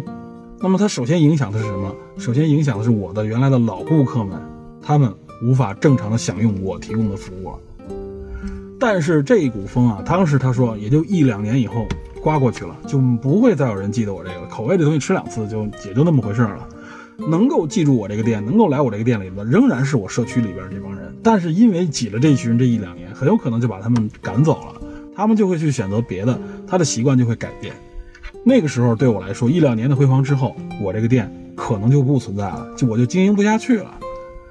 所以我希望你们报道我这个店的时候啊，你们自己考虑考虑应该怎么去报道。就是你看他是一个这样的经，当时我听了觉得哇，这老头儿这想法怎么这么怪啊？谁不愿意宣传一下自己啊？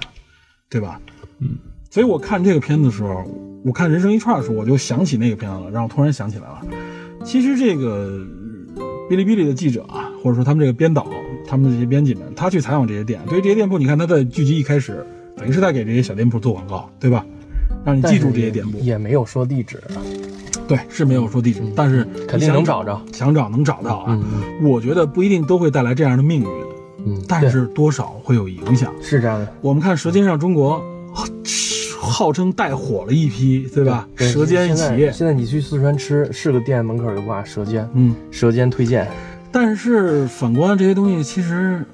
它是不是能够成为一个可持续性的东西？我觉得这是打问号的，不一定。你可以去网上看那些口碑，有很多人都说这个这个店上了某某节目之后，质量就是一直在下降。对它这个质量下降的原因是什么？就是它原来的吞吐量，有它原来的服务对象也好，它就是这样的，它是一个稳定状态。它一旦受到这个影响，那么商家考虑的，一般人会考虑，我那我得扩大吧，对吧？哎呦，他这么一来，我得分店，我得扩大，我得租更大的地方，能接待更多的客人，成本提高，同时。有些人就觉得，哎呀，成本一提高，要求的更多，服务量更大，那这质量自然会受影响。嗯肯定有的人会觉得，哎呀，那不行，我把这口味往外传一传吧。传的过程当中，就会导致他的这个手艺发生转变，对，想法商业的想法多了，商业的想法自己产生了新的想法，哎，就跟很多有些东西可能就是小而美，有些小的，包括我们知道的一些小商店、小网站、小服务、小产品，它就是在这种局部状态的时候看上去很美，但它放到一个大众面前，它并不一定是一个非常美，或者说是能够满足所有人需求的东西。这样一来，有一点点有可能啊，会反而因为这个刺激，一部分商家，我认为可能就会就此产生了一些可能并不是理想的变化。啊我这是我产生了一个想法，我当不我不认为是肯定都这样，有的商家肯定会因此而火，可能一下就卖出去，走上人生新的巅峰，这很有可能。但有的商家可能自己得考虑一下。对，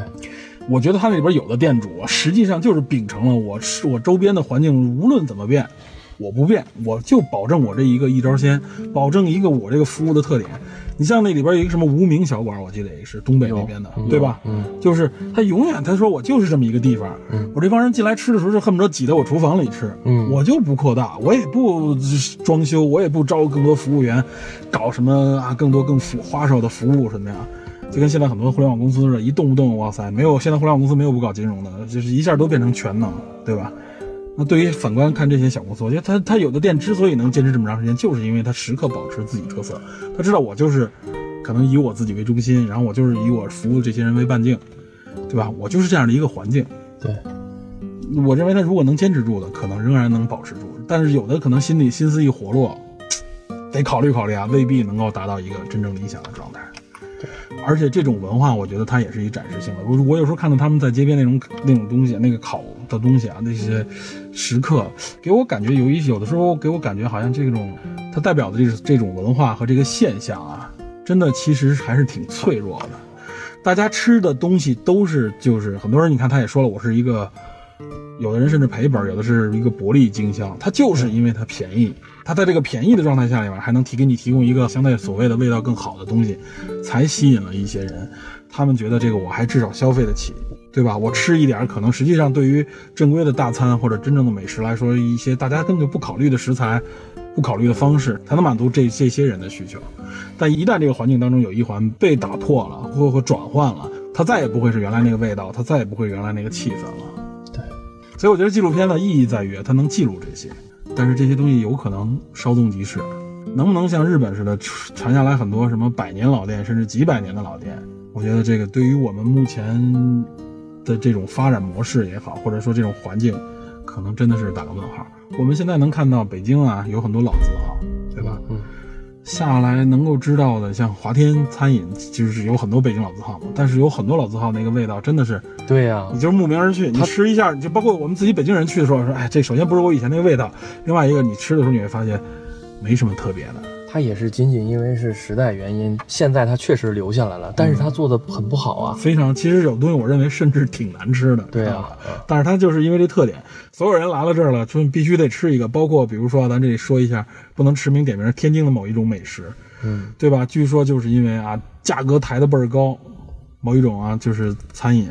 价格抬得巨高，然后呢，所有人去那儿都吃，但最后自己砸自己的牌子，偏人自己不吃，然后最后每个人吃完了，人都觉得我还这个真的比我想象的差多了。嗯咱们现在的北京有一些，比如说像烤鸭或怎么样，前一段时间也有这种趋势，但后来好像还是，反正就是我觉得北京人已经一般人消费不起了。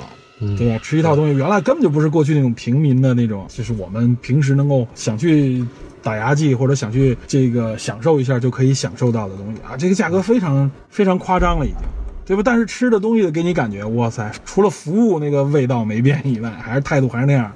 那个那个那个吃的东西跟。我们平时吃的饭馆没什么区别，全是一水儿。我觉得啊，就说难听点，全是一水儿烹饪学校出来那个味道。然后能留住的那一点东西，其实没什么秘诀。我认为所有美食都是这样，没有什么秘方和秘诀，你就用心，食材好一点就能保持住。对，对吧？其实重要拼的还是食材啊。这个《孤独美食家》里边有，它实际上也讲了，它这个味道之所以特别，是因为它可能处在一个特殊的位置，它有得天独厚独到的一些进货资源。对，其实《孤独美食家》呃每一集的后边，它甚至把这个店的地址都给标出来了。嗯对，那我不知道它在未来的这个几年、十几年，是不是这个味道还能保持原像原来会那么不好会受到刚才我说的那种担心？对，如果它能保持，那又是什么原因使它保持下来？对，这个应该去观察一下、思考一下。嗯甚至我觉得，如果感兴趣的，大家应该关注一下《人生一串》里边出的这些店，他嗯们后来的命运会是怎么样的？对我觉得这个更值得关注。包括他们反映出来这个生态还存不存在，对吧？很多人是打工妹、打工仔，嗯，很多人是一个上班一族，很多人或者说就是这个时代生活在这儿的一些普通老百姓。对，像咱们这个《舌尖是中国》报过的嗯店，到现在来看，呃，在网上的口碑啊，不是我一个人说，对大家都是说是有名无实了。对，真的是有名无实。它品牌确实在，对，嗯但是但是东西怎么样，就真的这个我感觉就是一种商业狂欢之后的一种嗯啊，最后一地鸡毛的感觉了，有点儿，对吧？很多东西其实名不副实，或者说它真的不是像宣传上那么神奇，对你吧？从某种角度来说，他店确实火了，也确实扩大规模了，老板确实发财了、这一下，嗯，但是他能发多久的财？一个是发多有财，发财当然是好事了，但是问题嗯是它那口味真的是像那里边还保持着那么好吃的味道吗？嗯，能有多少回头客？对，而且对于很多老板来说，我记得那个人参串里边有些寡，就是考虑我得能不能吞吐。你我记得其中对有一集烤猪尾巴，你记得吗？嗯，他那里边为什么都是一些缅甸来的一缅甸妹帮子姑姑，对，一帮姑娘，嗯为什么？你考虑过吗？我觉得可能很有一个原因是成本原因。嗯嗯这些缅甸姑娘可能她雇佣过来，她管他们吃住，嗯她成本应该相对来说比较低。嗯嗯她要真雇一帮当地的老百姓，对吧？嗯，无论说它的成本还是说口味，我觉得都得变。它之所以能维持下去，是因为它的低成本状态。我看了这些所有的人，几乎啊，我认为这些所有的，你就看那些街边的那些小馆儿，嗯它都有一点，它它在一个维持这个成本的边缘。因为我看这烤串上面，基本上大家亲力亲为，无论是加工，如果真按他说的，无论是加工还是烤制，那成本不低，都是时间成本，都是人力成本，对，对吧？其实这他是一个往往大家就是坐在路边了，因为他再增加点别的成本，这成本一下就爆了。其实这是一个餐饮界的老难题，就是你怎么在扩张的同时还能保持住味道。控制住对有控制住很多成本老板他是这个匠心精神，他就是为了保持味道而不去扩张，对，不去开分店。嗯现在这个我觉得是一个，就是尤其对于美食来说是一个很重要的一点。你记得麦当劳那部电影儿对吧？，嗯金拱门的一部电影嘛，还是那谁演的？尔基顿那迈克尔基顿演嗯的，也是这两年的一部新片，挺不错。他就是说麦当劳的发展史、发家史。但是麦当劳那种方式，实际上就是它之所以能流行能这么大，对吧？它实际上真的不是因为它的口味，而是它的一个工序，包括它一个加工方式标准化，和它标准化和那什么，但它就失去了原来那种啊所谓的一种给你感觉是一种猎奇的味道，嗯，那种感觉了，对吧？呃，有几个企业能走到像麦当劳这样，对吧？你把它工序化、标准化，这东西也失去神秘感了。这些路边小摊儿，它就是一个有一点神秘感、有一点体验的这种存在。嗯，其实这也是中餐比西餐更难的一对点，，尤其又加工手续又多，很多东西它靠的是个人的感觉。对，很难标准。对， 所以我觉得这个纪录片的意义在于，真的把这个东西记录下来特别重要。我也希望这些馆儿能够长时间存在，以后我们有机会去这些地方的时候，还是可以体验一下的。对，尤其是带着这个纪录片的加持之下，你去体验啊，可能会别有一番滋味。对所以味道这块儿就是说回来是一个很私密、很个人的感受。到底什么东西好吃，什么东西给我强烈的记忆，这个没法定义。下饭。 对我们所谓的下饭，其实很多时候真的不是仅仅味觉，是你的体验、经历、谈的话和和什么样的人在一起，浓缩到这里边来。没错，来就喜欢中午吃饭的时候放一段美食节目，哎，或者是晚上吃宵夜的时候放一段美食节目。反正这片子我记着啊，我就我的感觉是因为第一次第一次看的时候看完两集，我就点了个串儿，知 道吧？对，那你还是挺爱吃串儿的。我对串儿本身还是挺喜欢的嘛，烤肉我这个这个谁都抗拒不了，我觉得。但是吃完以后再看的时候，感觉有点油腻，知道吧？进入贤者时间，顶了。有点有点那感觉，贤者时间了，哇塞！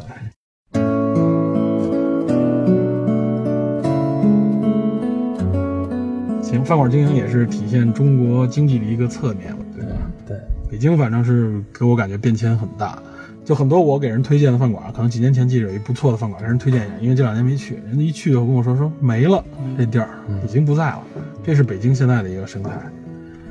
我相信其他城市很多也是也在经历这么一个过程，知道吧？城市化进程嘛，对，很多饭馆开了关，关了开，因为自己经营的问题，因为可能其他包括康利的元素，对，甚至因为都别的原因影响，都这是个样是餐饮业的一大特点，它没有门槛儿，几乎既门门槛儿，但是又你想攀登到最上面那个能够在生态链顶端的很难。就是生得快，死得快。对，在基本上就是我觉得啊，就满足了这个装修装修厂家的这个需求，这是两三个月换一个地儿很多。嗯，但明显你感觉有的时候你在你家旁边也好，或者说离你很近的地方，你去吃一次以后，你会发现我基本上没有去其实第二次的欲望了。嗯，对吧？嗯，这东西要不然就是我处于一个解饿的一个需求，要不然就是处在一个我必须要有一种满足的需求。如果靠不上这两个需求的话，很多饭馆都会被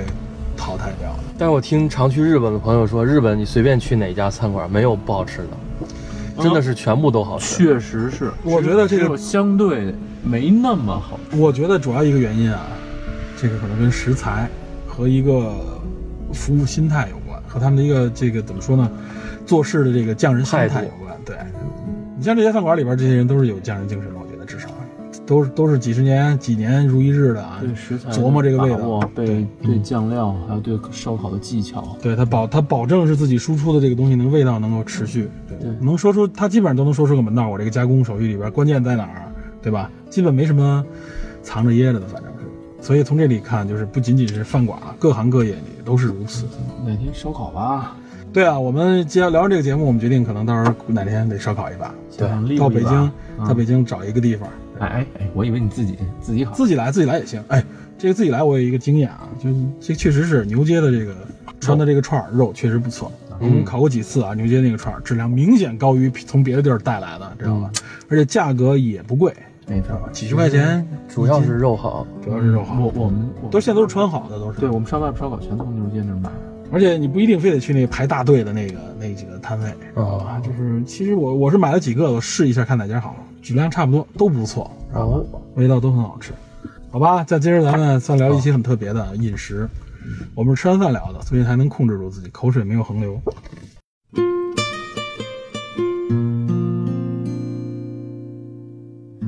下还推荐相关影片吗？下边吃边聊，说两句呗，孤独的美食家吧。其实我这我不是推荐大家看一下那个哎呃《寿司之神嗯》，叫小野小野二郎，小野二郎。对那个从那很好部片子里边，真的是你可以看到日本匠人精神对食物的这种态度，对待客人的态度。对它里边还顺便介绍了一下早早羽女哲哉，就是哦，那个天妇天罗的妇罗之天神啊妇，罗是天妇罗之神，对，比他年轻一点，那也弄得特别厉害我。印象特别深，他那个学徒先去揉章鱼去，啊，对对为对了对口，感嘛。对揉章鱼揉几年，把把对章鱼要揉的对完全的完全那个纤维都已经被揉断，对，然后烤海苔烤几年，对，还有那个玉子烧那哥们儿，全米饭快哭了都快。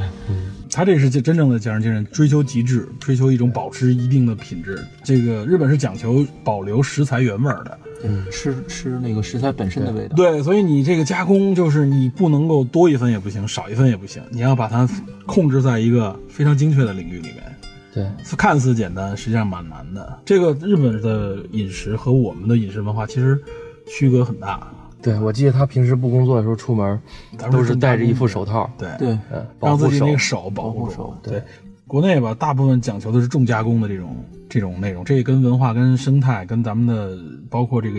食材的引入也有关系，而且很清淡。我个人还是挺喜欢日式的这种风格的，嗯，就是我是偏清淡这种口味，我觉得健康。然后呢，这种油伤的少。我现在有时候点外卖的时候都特意跟人强调好几句少油、少油、哦少油。你喜欢粤菜？对，我就不喜欢咱们现在这种啊，出来这种，尤其川菜里边说那油，哇塞，太大了，那是半碗油都知道啊。对，那川菜是油使的太太重多了，我觉得没必要，就是油少一点还健康越多，你还省点儿。你去广东就是也是很少有相对难吃的，你认为的难但在广东也确实，我认为相对来说是我比较喜欢的，包括江浙地区也还可以，然后它这个味道我比较喜欢。然后那内陆实际上就偏西北一点那种风格，我更喜欢，更粗犷，嗯吃的。但是它也保持了这个食材的一个大肉原味。对我相对来说，我对川菜没有那么强烈的嗯，爱好。可能也确实是因为，其实咱们尤其北京啊，至少这十多年吃川菜，大家应该基本上都吃腻了，吃太多了。这经历过所有饭馆基本炒的都是川菜，要么就是湘菜，是吧？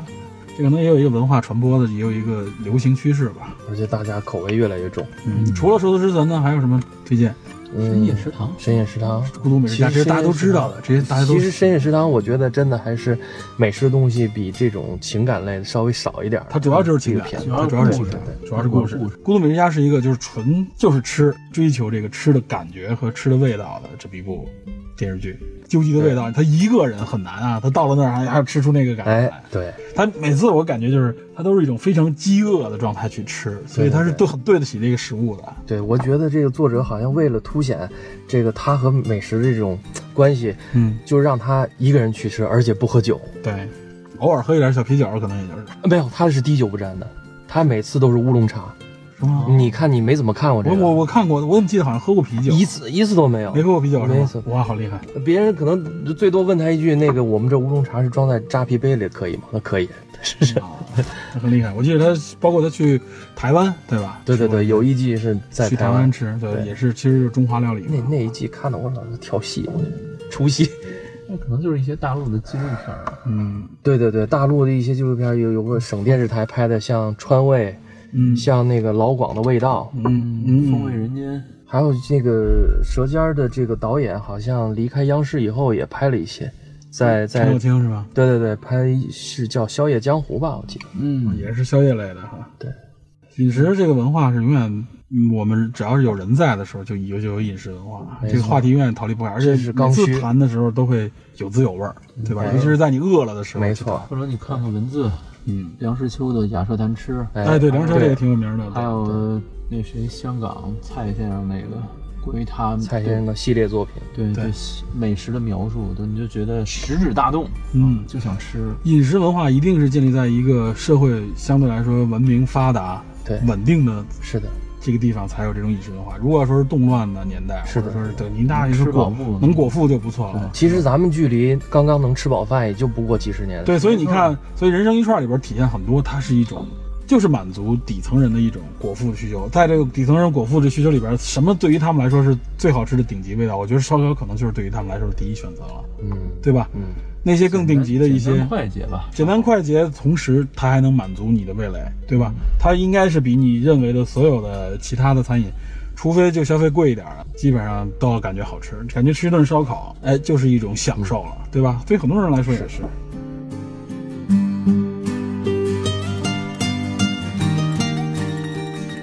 怎么样，